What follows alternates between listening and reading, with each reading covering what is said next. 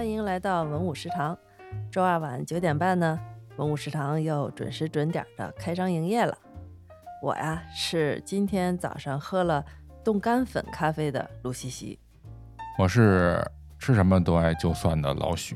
哎，太好了，我们老许又回归到这个呃传统美食的习惯了。我想问，为什么每周都得换一种咖啡的那个方式？因为我就是正好录节目这时候就换了呀。哦，嗯，虽然就一种咖啡这事儿哈，但是经常换，常换常新，啊，甚至每次喝还换个杯子，也会体会不同的心情。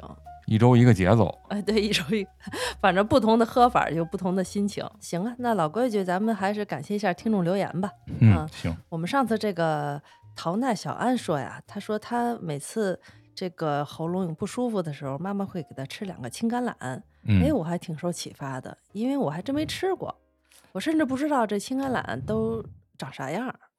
我对橄榄的对橄榄的这个印象，呃，就是赛百味里边那和那个、哦对，就还有西餐、那个对西餐里边那个，就是嗯有时候一个是三明治，一个是披萨里边嗯，有那个干的橄榄。哎，没但想到还有润喉的功能哈。对，而且我原来对那个味道吧挺不能接受的，对，挺走单一门儿的味道。对，嗯就有点窜。但是后来慢慢的，我觉得哎，好像也行。嗯嗯，容易吃上瘾。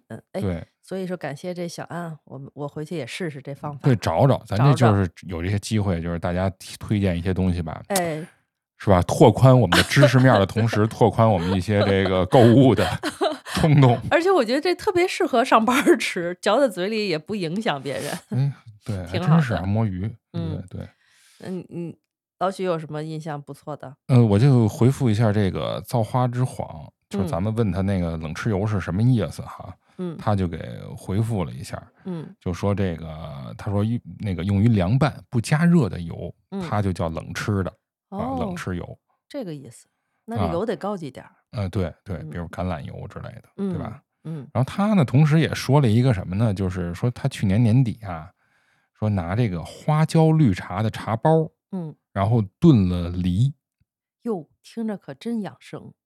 对，而且口味，他说口味很神奇，我觉得也好像应该是很神奇。行，那咱俩分头都试试去。对我试试这秘方，我试试青橄榄。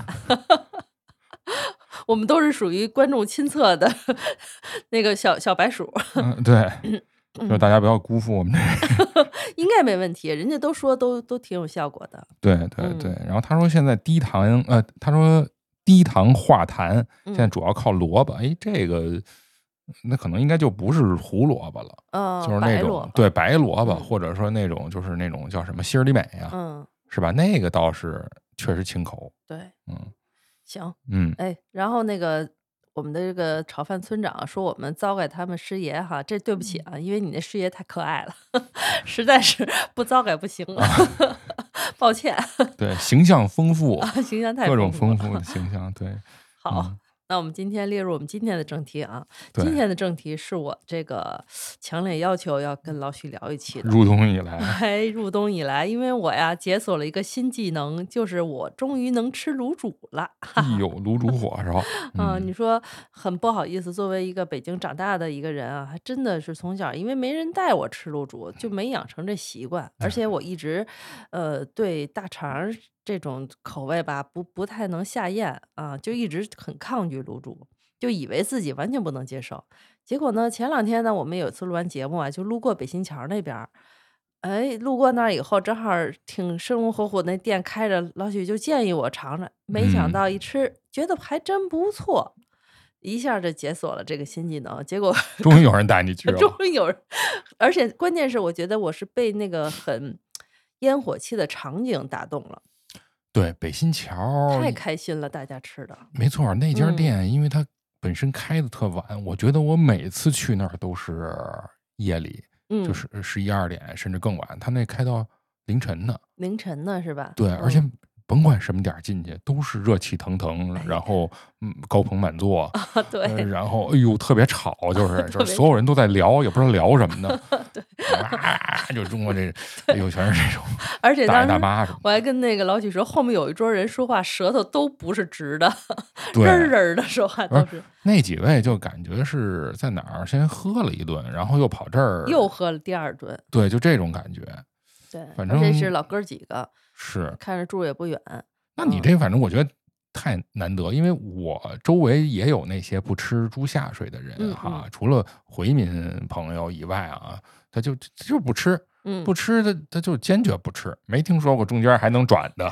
你说像我这样的，对，那就是说明我这个味蕾突然打开了呗，逐渐的。对，嗯就是你刚才说那个什么，没呃，因为没人带你吃去，我这我感觉当时就想起来那沈腾那小品里面，那是嗯，我的词儿，就是我也是从小没人带着吃，哦然后我所以我接触这个也很晚是吗？啊。你先说哦你的吧，哎，我呀，啊，对我呀，啊，对，怎么那么像相声里说的？不是，咱是不是因为照顾一下，咱嗯是不是也是一个全国有听众的 这个节目？有，那必须海外都有。先介绍一下，对，嗯海外，这不是布老师还在海外，对，就是介绍一下这什么是卤煮火烧。哎呦，你给介绍介绍吧，因为我其实这今天想聊这个哈，我就是为什么呃那个研究了一下我们这个卤煮，我一直嗯以为它是大肠儿，其实嗯后来呢才研究了以后发现它是分大肠儿、小肠儿都有，嗯有些家儿啊是专门以大肠为主的，有嗯些家儿是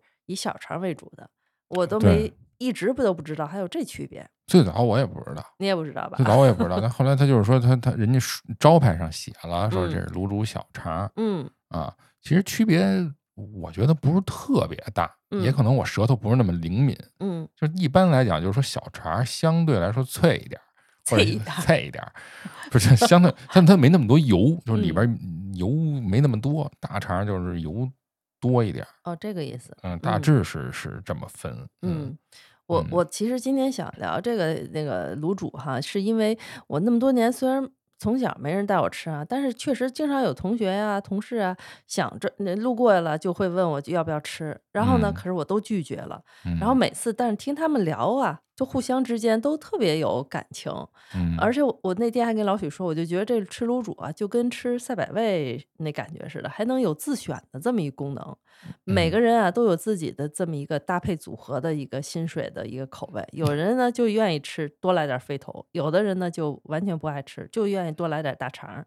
哎，这个过程呢，在操作的过程里，人家师傅也是可以给你增增减减的，是吧？我觉得这个特色也特有意思。而且价格也不一样。哦，价格不一样啊对啊。，我就先说一下吧。啊，你介绍介绍。外地朋友嘛，嗯卤煮火烧，就嗯卤就是那个咱们打卤面那个卤，嗯煮就是煮东西的煮啊，这么个卤煮，嗯其实就是卤肉的嗯汤在煮这个火烧。当然不光是火烧啊，嗯这东西不是一固态的，它是一碗一碗的。嗯然后它是拿什么呢？就是猪的下水，嗯猪的小肠也好，大肠也好，这是主料，再加上猪肺、猪肚啊下水，然后呢，呃，再加上呃北京的这油炸豆腐，哎还有油豆腐很重要。对，还有这个呛面儿的这个炝面饽饽，就是北京的这炝面饽饽，就是一定是炝面饽饽，一定炝面儿，因为它炝面儿有一什么好处啊？它硬，瓷实，瓷实，不容易你跟单泡软。对你单吃没法吃，嗯，你只能泡里边儿，泡还不能泡糟了、泡软了。对，所以就是这个，嗯，在里边儿就非常合适嘛，就又有主食又有肉啊，嗯就这么一个不是肉吧，就是这猪下水。猪下水。对，有的家还会往上往，就是比如这一碗给你切好了以后，它是上边儿还要给你加一片儿肥肉、五花肉。五花肉，哎，对，这些小料，反正它是不不是这些小料，这些原料它入锅，刚才说那卤卤汁里边啊去炖，炖完以后呢，它是拿上来的时候，你像肠子都是一条一条的嘛，它得先给你切，切，嗯，然后呃像那火烧切成菱形块儿啊嗯，然后这个豆腐块儿一般是三角形的，啊，对，三角形，哎，三角形各有各的形儿还。啊，对，各有各的形儿。然后这个呃肺头一般也就是切成长条的，嗯或者也有片儿的，我看好像。然后呃大肠小肠就是切段儿。嗯啊，给你就一层一层码的这个呃碗里边儿，嗯，然后最后把这汤一浇，再加上什么这个呃蒜末和那个香菜，哎，这一碗就就起活了起活了。对，有嗯汤有有有有水儿的，有料。对，就为什么刚才我说这一层一层往上铺啊，嗯，我就特爱看这个过程，每个店里边就这过程，嗯，从锅里捞出来。他们说正宗的必须拿手捞，这反正这这有点有点残残忍，啊，嗯这里边还有点人味儿，这这锅里头，要么老汤呢，嗯拿出来咚咚咚剁，热气腾腾的，然后这这这每一层它那个形状、它的那个质地都不一样，就是让北京话就说就是那些肠儿那些东西都嘚楞嘚楞的，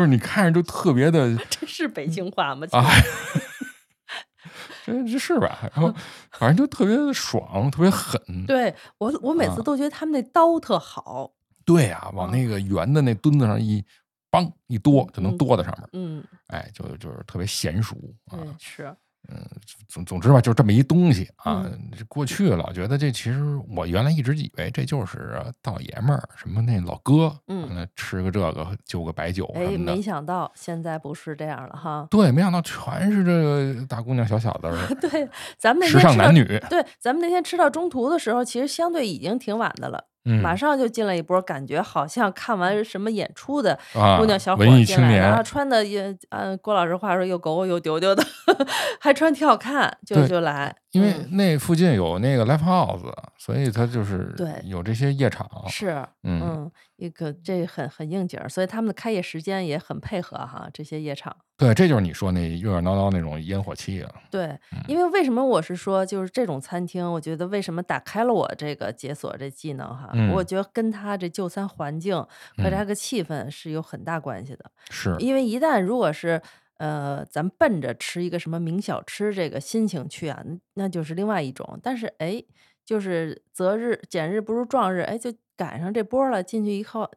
人间烟火气啊，真的是人间烟火气！而且来的人都是有一个，咱旁边一大哥就自己来，人家嗯就是标配啊，嗯啤酒、蓑衣黄瓜加卤煮，对，哎，拿一盘儿提了过来，而且啊，在这儿大多数来自己吃的喝啤酒都不用杯子，就 直接对直接对瓶儿，对，嗯，这就是他们的食堂。对，这是吃完就走，人也不说话，吃完就走，呃，自自己包蒜，对 对，刚才说忘说一个就是什嗯么呀？，忘说啥就为？什么我说他那个就是还可以自选，就是鲁老板刚才说的这个。哎，我特喜欢这个确，实可以，因为我第一次吃我就记得，哎，这什么叫菜底儿啊？嗯所谓菜底儿，就是其实就是一个他写在菜单里的自选项，嗯，就是你不要火烧，只要那堆哎，就是下水和炸豆腐块儿稍微贵一点吧，稍微贵一点，嗯。啊，然后呢，呃，还有一种呢，就像说，比如我不吃肥头，嗯。哎，好多人我发现都不吃肥头，说看着恶心，然后就、呃、那个也可以去掉，嗯，啊、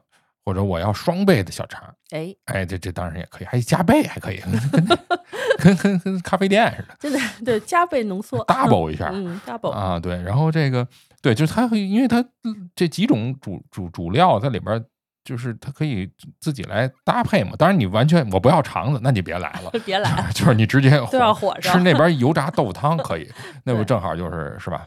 就没有没有这些荤的了。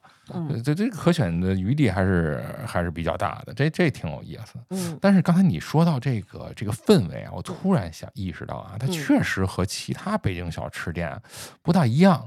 是不是都一样？你到那龙呃不是龙福寺，那个你到护国寺护国寺小吃，你总会，尤其在那个旅游景点那些店啊，你总会遇到外地游客过来朝圣，嗯，就他过来是为了体验来的。嗯哎，这是什么呀？那会会打？听的挺细，对对对，哎哪种它长一点儿？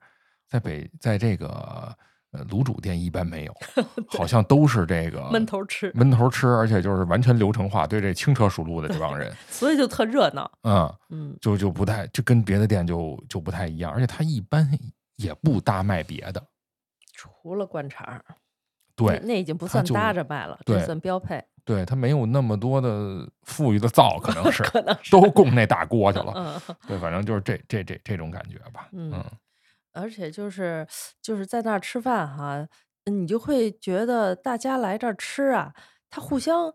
你哪怕不认识，好像也有点熟悉的感觉，也不知道为什么。虽然也可能就是这个气场，因为窄因为窄离得 忒近啊，不生分，没法生分，嗯后背都靠着后背，嗯，嗯，背靠嗯背，哎，嗯。那那就是，所以说我刚才说啊，我我一直以为这是大肠做的，后来我才反应过来，虽然它是叫卤煮哈，但是其嗯。中有一个老字号，那不叫小长城吗？嗯，但是那么多年，那小长城以前它有家店离我们家还挺近的，嗯。我都没反应过来，它其实是可以有小肠的，啊，名字都写那名字都写那儿了啊，写的小肠我都是哎，我不爱吃大肠，所以我不吃卤煮，嗯就是说是可见就是孤陋寡闻，嗯对我我我嗨，这孤陋。我小时候，你想我虽然好像哎，刚才呃呃哩哩哩噜噜说了一堆，这怎么 这卤煮火烧是什么？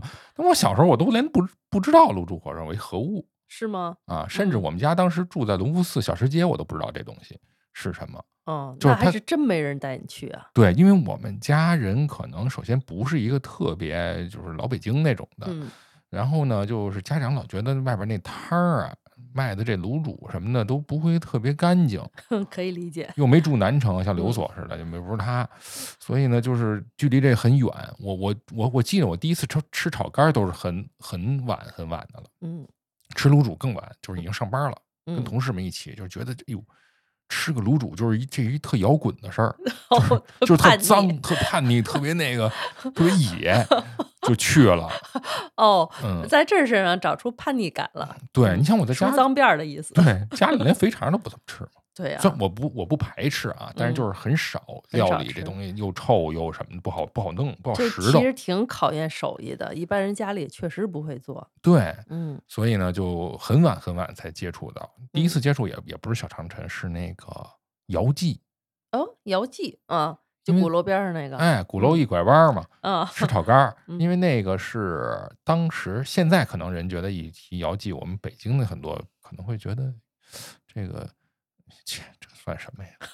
可能会有这个啊，就是啊说会有会有，对姚记在两千年初那几年其实是非常火的，嗯包括这个现任的美国总统，嗯，当时的美国副总统拜登啊。啊，去过姚记，因为姚记那儿摆着那个拜登照片呢，是后来摆出来的也是。就是瞒不过了，嗯对，就是咱当时特别火，就吃包子、吃烤炒肝儿和这个呃这个这个这卤煮。卤煮对，哎，对，所以那是我第一次，从此也谈不上爱上吧，但是印象不错，印象？印象吃的早，肯定不错，嗯但是这东西确实啊，它属于重油重重这个这个比较胆固醇的这么一个东西，所以呢不敢老吃，哟这么注意，负担比较重。嗯当时胖，当时特别胖，嗯是吗？对嗯。对，就嗯这，么一个记忆。嗯那那其实就是，虽然我说我那个以前说不怎么吃卤煮啊，但是我还真啊去过我们说的那个小长长城城那家，对哦。但是去的时候啊，我想不起来因为什么了，但是就是我就记印象其实还挺好的，因为嗯大家都知道我不怎么吃卤煮，我就专门点了一份儿叫鱼香干尖儿。啊，跑那儿吃京味儿菜去了。京味儿菜去了，因为我就想，人家专门做这种料理这些下水的，肯定这肝儿啊什么应该处理挺干净的，所以呢，他做的那道菜呢，我是觉得还是很好吃的。哎，对，哎你说这个就是什么呀？有一个奇怪的事儿啊，嗯这这个卤煮是猪下水，嗯，但是卤煮里边没有肝儿，没有肝儿，对，可能是都让那炒肝儿里边都给 占用了。对，但是对人家属于一个系列的嘛，所以你你点这鱼香干尖儿，我觉得倒是倒没什么错嘿，不但没什么错，而且它还有专门一个，就是一个很正式的一个像火锅一样的东西，就很丰富的摆在那块儿，一个叫什么？我呃，反正就是一个什锦火锅，啊就好多什么肺片啊、肝儿啊什哦么的一个很正式的。就是它那鱼香干尖儿是放在一锅里呃，的，不是，我是除了鱼香干尖以外，因为哦他那个店，我觉得那会儿应该逐渐走向可能想往这种大众菜系走了，已经嗯不光是卖卤煮了。对那家店相对是比较大的一家小对对长城的店，就是后来小长城开往那正餐走了。对开的店都这样，就是你吗一进去就是这感觉是京味儿斋或者是什么。就是小料梨汤什么的，哎就觉得它像是一个京味儿菜馆。京味儿菜馆儿，对，嗯它它店面都比较大嗯，啊，对，这是小长城的一个一个一个特点吧。对，也是比较大的那家店的一个特点。所以，哎，你别说吃了那个吧，就印象很好。嗯，所以当时已经就混淆了这个小长城它是做卤煮这件事儿的这么一个印象了。哦，就就记着自己不吃大肠儿，吃不了卤煮，但是一点儿都不记得小长城是做卤煮的了。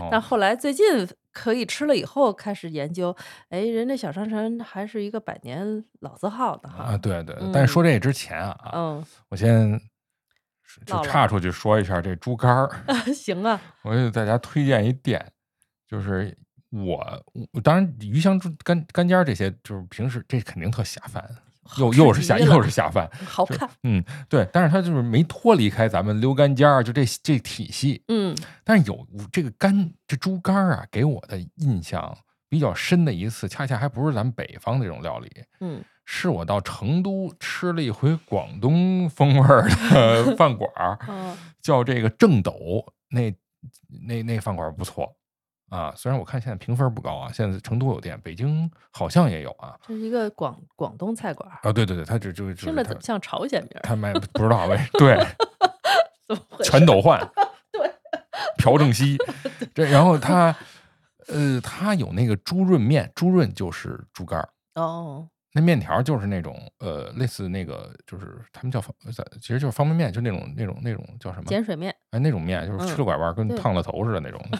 然后，但是它那猪肝啊，特别脆，嗯，就是它是有一阵咯吱咯吱的感觉，哦，咬起来它是对，它是嗯新鲜的，它嗯不是咱们那种软，甚至都有点糯了、塌了那种感觉是。它它它是那种就是非常轻巧，就嗯搁在搁在嘴里边，而且让这整个这面和这什么就没有咱们这边北方，你不管是溜干尖儿也好，还是勾勾了芡，它那种厚重感没有了，清爽了，清爽了。嗯，对，有点甚至有点像吃那个鸡胗的那种口感了。哦，哎，这有点意思。嗯嗯，就是这这我岔出去说一下哈。嗯，啊对，就是你看，我虽然不吃大肠，但是我还挺爱吃猪肝炒猪肝一类的东西是是对，尤其是后来又知道猪肝对眼睛挺有好处的吧，就跟是以前胡萝卜那一样，啊，也重视起来，维生素 A，对，刻意呢也愿意多吃一点儿。嗯，胆胆固醇还高呢。对，但处理它的时候确实得很注意哈。虽然我没有处理过，但是我知道处理猪肝儿的这个流程得是挺注意的，嗯嗯，挺不好弄的，嗯，对，原来我记那个中央台有一天天饮食嘛，嗯最早傅艺伟我在，不是傅艺伟，那叫什么是艺伟来的？刘艺伟主持嘛？嗯哎呦，他介绍过一回这个怎么处理这这肠子。啊，对对，可不可就不好弄了，真要按他那那么处理，嗯那就没味儿了。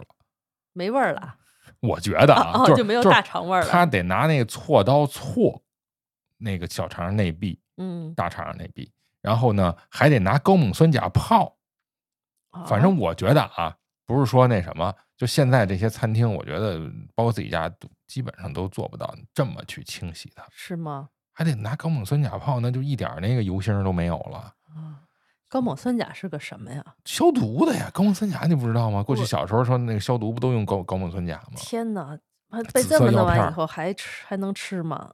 对呀，我也奇怪，但高锰酸钾没毒啊，嗯嗯嗯，对，哎，消毒的那怎么会有毒真是听着？消毒，又不是八四，嗯，哎呀，那我们这个小传承对我的印象哈，就是其实是吃一个京味儿菜啊，啊，然后这现在呢，终于知道人家是百年老店是卖卤煮的，对。可是呢，我却在吃卤煮的时候，我在想去想去是不是尝尝小传承呢？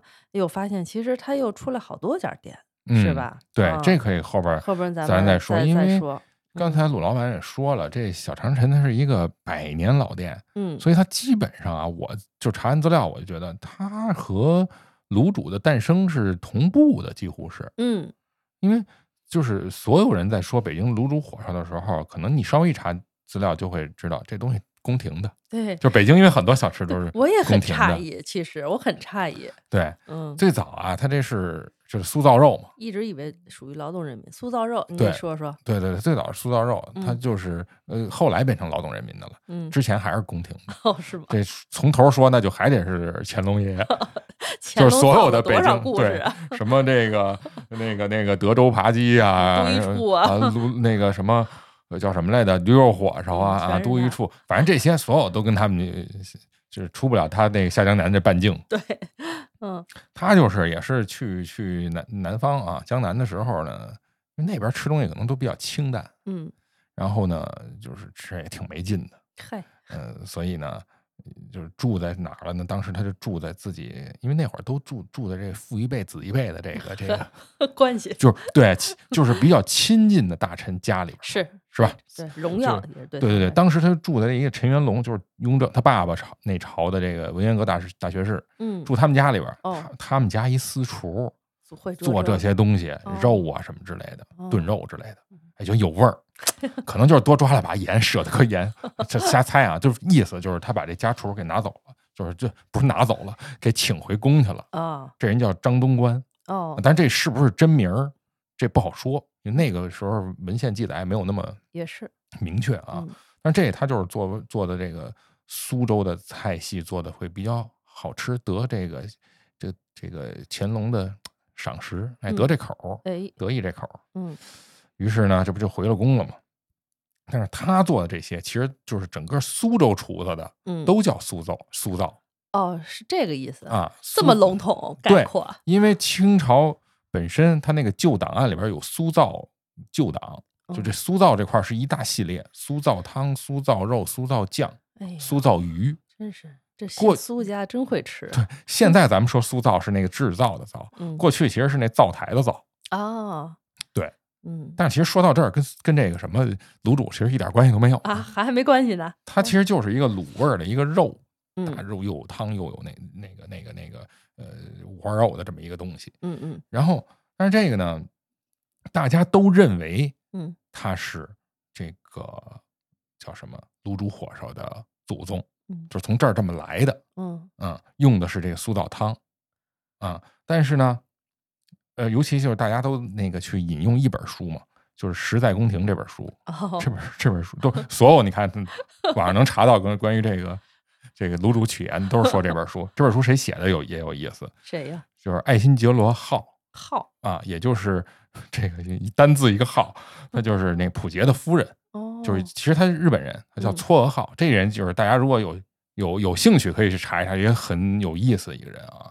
就是他和溥杰先生的这个关系啊，感情甚笃啊。嗯就是虽然经历了很多这个这个波折，但是俩人关系非常好。他啊专门研究这个自己这个就是就是满清宫廷的这个饮食嗯啊。但是我当时还挺奇怪，因为他并没有在紫禁城里住过，嗯，他们是在日本结的婚，然后直接就到了伪满洲国。嗯但是后来一查，发现就是伪满洲国那皇宫里边用的都是 紫禁城的厨子，所以他就知道，他就慢慢问这些。吃过见过，对，他后来就研究饮食这块儿、宫廷生活这块儿去了。原来这样，对，所以嗯他就记载了，就是关于刚才咱说张东官他们这一套，就是苏造的这个烧肉的这个这个历史，他他专门写过这东西怎么来的。对，嗯。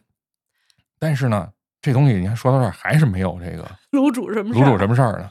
因为大家都认为啊，是这个乾隆乾隆中叶以后，就是这苏造肉的这做法开始流向民间，嗯。是为什么呢？是因为当时乾隆说了一口号，叫嗯倡导这个叫公民同俗，哦，就是宫里吃的吧，我希望民间老百姓也能吃得上，大食堂，哎，体现一他这个亲民，嗯，这样呢，就宫里一些手艺就流流出去，否则你说咱们就算是你想攀龙附凤，说我这东西我这炖肉是这个苏造肉，他也没没这说法啊。对，也没这秘方啊，对他必须得有人流传，至少说法流传出来了，才有可能那个流传。嗯所以这渐渐的就开始在外面也有人做，包括给大官儿做呀。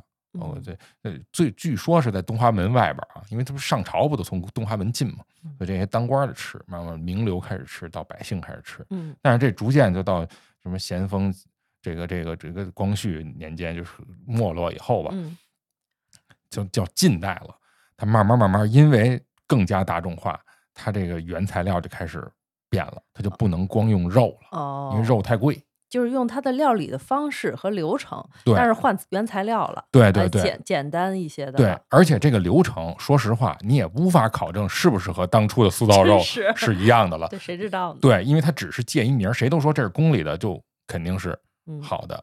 说啥是啥呗，对对对，直到就是就是呃，这个小长城的这个他的父父辈，就他们的祖祖祖祖祖宗辈儿吧，啊，就他们出来这个做这个素造肉的时候，他们号称自己做素造肉的时候，就已经是变成这个小肠了，嗯就肉为辅，嗯主要还是这个猪下水了。嗯嗯，对，他们做了三代人，从是清末，从这个这个这个光绪年间就开始做。但是真正小长城这雅号从哪儿来的？可不是从那会儿来的，那是从哪儿来的呢？那得可能解放前后吧。哦。呃反正就是民国时期，就是到第三代陈玉田老先生，哦，他因为在这个呃南横街那儿那个他原来那老店，嗯。包括他其他地方都开摊儿，就是东安市场啊什么这这就是都是摊儿。饮食摊儿，对，嗯。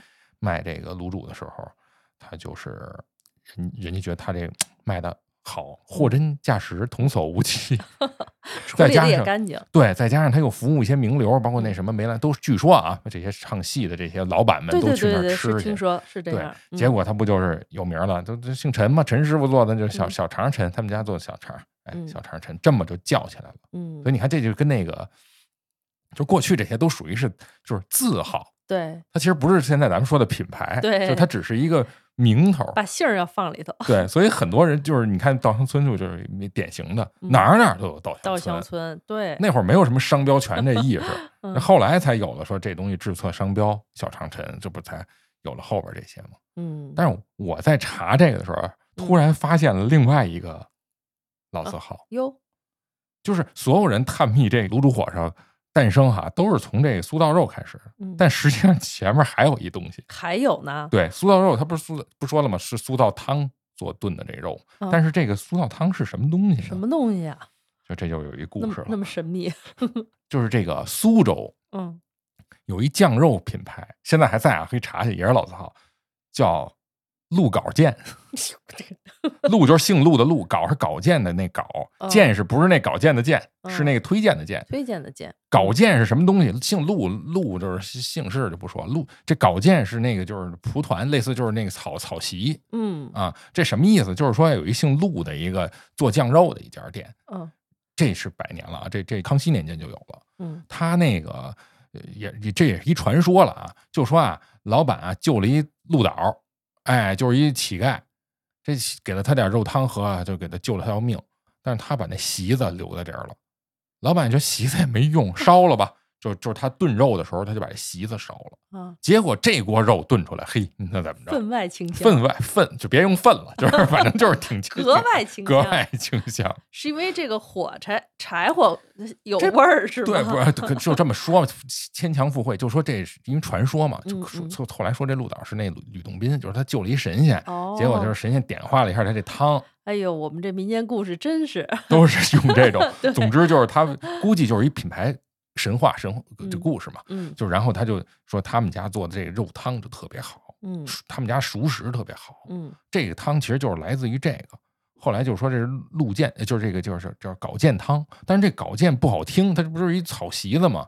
这么就改塑造了。哦，所以这个源流就在这儿呢。嗯，呃，那也是顺哈，反正人做酱肉的也是也是卤味儿是有串着的，对，而且也是苏州的，嗯，但大家到到苏州还可以找找这家店去尝 尝尝尝去。鹿稿件这这是一名与名牌儿，也是一个。哎呦，这名字可你你要不提，我从来没听说过。这仨字凑一起太有意思了。对，我也不知道，我嗯我就是也想去苏州的时候可以去找就是找他们家的，发现的。对他们家的酱肉嗯也做面条儿，嗯，就是当然哟以肉肉为卤啊。哎呀，那配着应该不错哈，哎呦馋了，馋了都啊，真是的。对，嗯总之小长城就在解放初期就就就出来了嘛。嗯，出来以后，他那后来不是公私合营，嗯。老爷子就上了这个公公就是国营饭馆了，嗯。就也在南横，也在南横街叫那个叫燕新饭馆，一直干到退休，七十多岁才退休。嗯然后后来不就赶上改革开放，这么着跟家里人在南横街又把自己老店开开起来起来了，对，并且后来注册商标。嗯。但是为什么刚才鲁老板就是你说那三家店，嗯。这就是一个很遗憾的地方，就是家里边闹了矛盾。哦。因为孩不是一家孩子呀，他有仨仨孩子，四个孩子，反正就是家里孩子各自都开了自己店，还都会做这个啊，而且都好吃哎嘿。至少我没吃过啊，但是就是我没吃过其他两家，嗯但是呢，口碑你从那个互联网上、小红书上一看，口碑特别好。嗯一个是叫陈亨，他的店第三代，这嗯陈亨他开的这个也是连锁，还有一个叫呃也在前门外那边，就是叫陈记那个呃卤煮火烧。呃，这我听说过。这几家店都可以去去尝一尝。嗯，对，因为其实话说回来，虽然我没去过最大那家哈，但是我一看那照片啊，我心里就有点不想去，为什么呢？就是太正规了。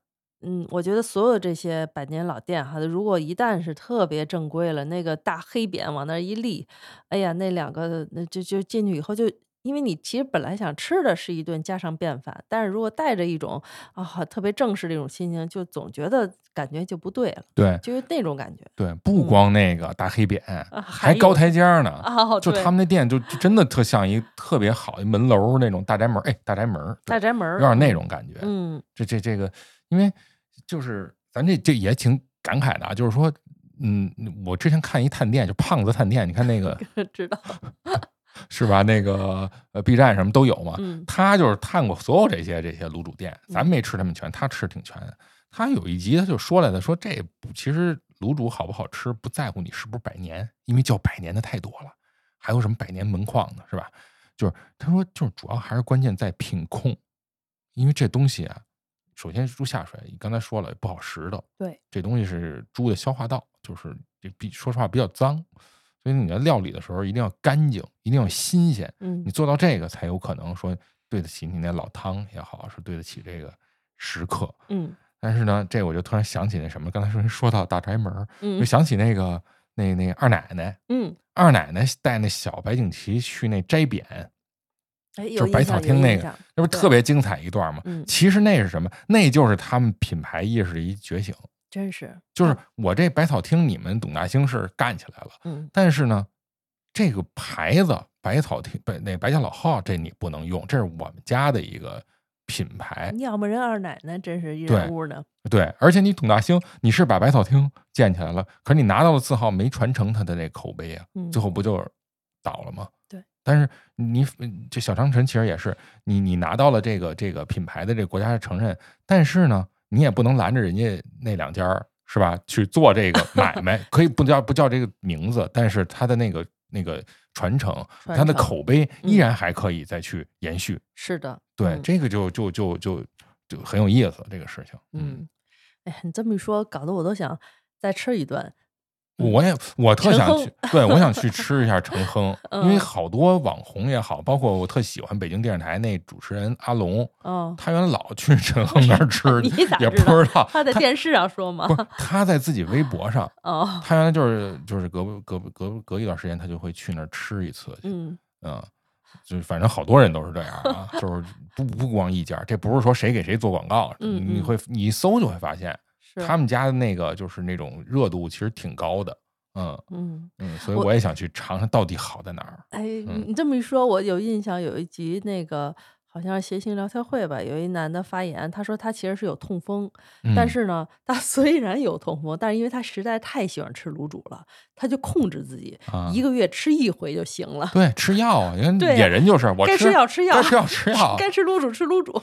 对对对，我就想，这都是多狂热的爱好者呀！没错。嗯，就是我就发现，就好多人一提这卤煮，就是咱们北京人可能也因为也自这个自己这种自豪感哈，嗯就觉得好像这个就有些人啊，我说的是，嗯他就觉得好像这东西必须得是北京人经营，北京人做。嗯我也看到一些经营者会这么说，说别人都是外地人做的就不行，这我觉得还真不一定。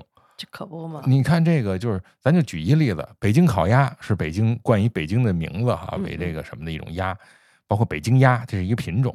但北京鸭可不产北京，人是白 洋淀的。对呀、嗯你说再说这卤煮，这卤煮咱刚才也梳理了人家小长城历史，人家老爷子是河北三河县人，嗯，就然后这东西的这个最早的源流又是苏 造的，对哪家是北京的？对啊，当然它确实长久以来是在北京服务，对有这块儿的气氛，嗯哎对比较符合这儿的气氛。对它是在北京孕育而生的。嗯，但是你这个厨师本身他可是天南海北的能人哈，在这儿做的而且没有一个原材料一定要在这边有，啊，对，又不像人章丘大葱似的，猪也不一定是北京养的，对啊，哪儿的都行，只要这个流程控制的好，也就像你说的，品控控制的好，对对，是吧？是胖子说的，说的 特别在理，对我觉得这个，嗯嗯，人有嘴刁的呀，我可能吃不出来，人有能吃出来的，这哎，我嗯即使哎最近吃了两家，我都比较出来哪个好哪个不好了，我都、啊是吧？就对，对，有那嘴刁的，可能吃过好多家，就更能比出来了。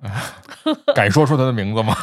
我 不是我，我就觉得我咱们去第二家就不如去那北新桥那家好。嗯，嗯北新桥确实是我一直以来觉得，就我也说不上来它哪儿特别好好。我最早记住它，就是因为它上面搁那一片肉，因为最早有些店原来是不放肥肉的。嗯这放肥肉是我只是最早是只在北新桥看见，后哦来才在门框什么的，他们也都开始放。